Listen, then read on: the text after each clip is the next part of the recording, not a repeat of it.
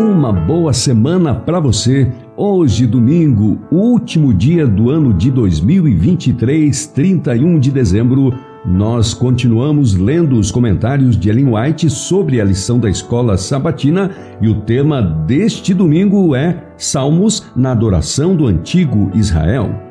O cântico se tornou uma parte regular do culto religioso e Davi compôs salmos não somente para o uso dos sacerdotes no serviço do santuário, mas também para ser cantados pelo povo em suas jornadas até o altar nacional nas festas anuais. A influência assim exercida era de grande alcance e teve como resultado libertar a nação da idolatria. Muitos dos povos vizinhos, vendo a prosperidade de Israel, eram levados a pensar favoravelmente acerca do Deus de Israel, que tão grandes coisas havia feito por seu povo. E eu quero destacar aqui a importância da música, dos cânticos, tanto para nossa consagração como também a proclamação do Evangelho. Então eu repito esse trecho que fala assim: a influência assim exercida, ou seja, dos cânticos de salmo, eram de grande alcance e teve como resultado libertar a nação da idolatria. Muitos dos povos vizinhos, vendo a prosperidade de Israel, eram levados a pensar favoravelmente acerca do Deus de Israel. Então, destaco aqui a importância que tem a música dentro das nossas igrejas. Tão importante e deve ser tão valorizada como os nossos sermões. E nós vamos continuar lendo. Quando foi levada a arca do concerto para a cidade de Davi e se cantou um salmo de alegria e triunfo, todo o povo disse Amém e louvou ao Senhor. 1 Crônicas 16:36. Essa fervorosa resposta era testemunho de que eles compreendiam a palavra que fora falada e se uniam ao culto a Deus. Há excessiva formalidade em nossos cultos. O Senhor quer que seus pastores, que pregam Sua palavra, sejam possuídos da energia de seu Santo Espírito. E o povo que ouve não ficará sentado em sonolenta indiferença ou olhando vagamente de um lado para outro, sem corresponder ao que é dito.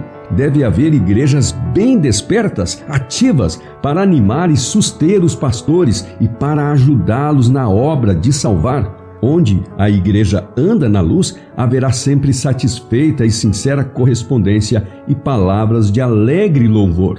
E aqui mais uma vez eu destaco a importância do povo de Deus realmente vibrar com as palavras que são ditas no culto, dizendo amém, aleluia.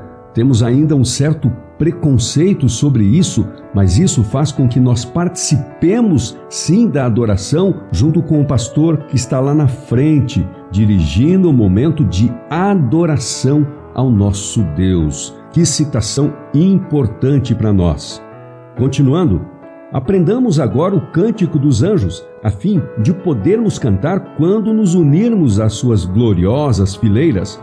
Digamos com o salmista: Louvarei ao Senhor durante a minha vida, cantarei louvores ao meu Deus enquanto eu viver. Salmos 146, verso 2. Também vemos em Salmos 67, 3: Louvem-te os povos, ó Deus, louvem-te os povos todos. Enquanto viajavam pelo deserto, os filhos de Israel alegravam a caminhada por meio da música de cânticos sagrados. Da mesma forma, Deus convida seus filhos hoje a alegrar sua vida peregrina. Há poucos meios mais eficazes para fixar suas palavras na memória do que repeti-las em cânticos. Olha só que citação maravilhosa! Ou seja, você deve sempre ter um cântico no coração aquele momento que você passa por uma aflição, um canto, uma música pode mudar a sua vida naquele dia, pode fazer a sua vida com certeza naquele dia muito melhor. Então não se esqueça dessas palavras. E continuamos lendo. E esses cânticos têm um poder maravilhoso. Repito, e esses cânticos têm um poder maravilhoso. Poder para subjugar a natureza rude e embrutecida poder para avivar o pensamento e despertar compaixão, para promover a harmonia de ação e afastar a tristeza e os maus pressentimentos, que destroem o ânimo e debilitam o esforço. O canto é um ato de adoração tanto quanto a oração. Repito, guarde isso na sua mente. O canto é um ato de adoração tanto quanto a oração. Portanto, nossas igrejas devem louvar muito mais. Momentos de louvor são como momentos de oração. Continuando lendo, à medida que nosso Redentor nos dirige para o limiar do infinito, repletos da glória de Deus, podemos captar os temas de louvor e ações de graças do coro celestial ao redor do trono.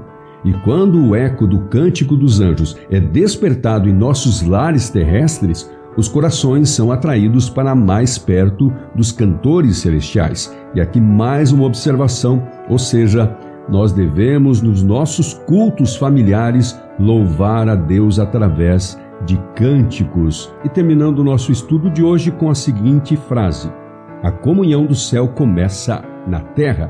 Aqui aprendemos a nota tônica de seu louvor. A lição deste trimestre promete que maravilhas já trouxe nesses dois primeiros estudos.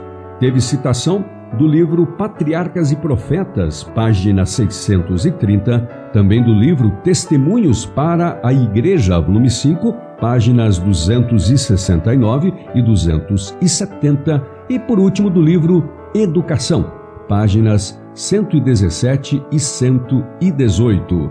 Amanhã, segunda-feira, primeiro dia de 2024, vamos ler o seguinte tema Conheça os salmistas. Uma boa passagem de ano para você e até amanhã.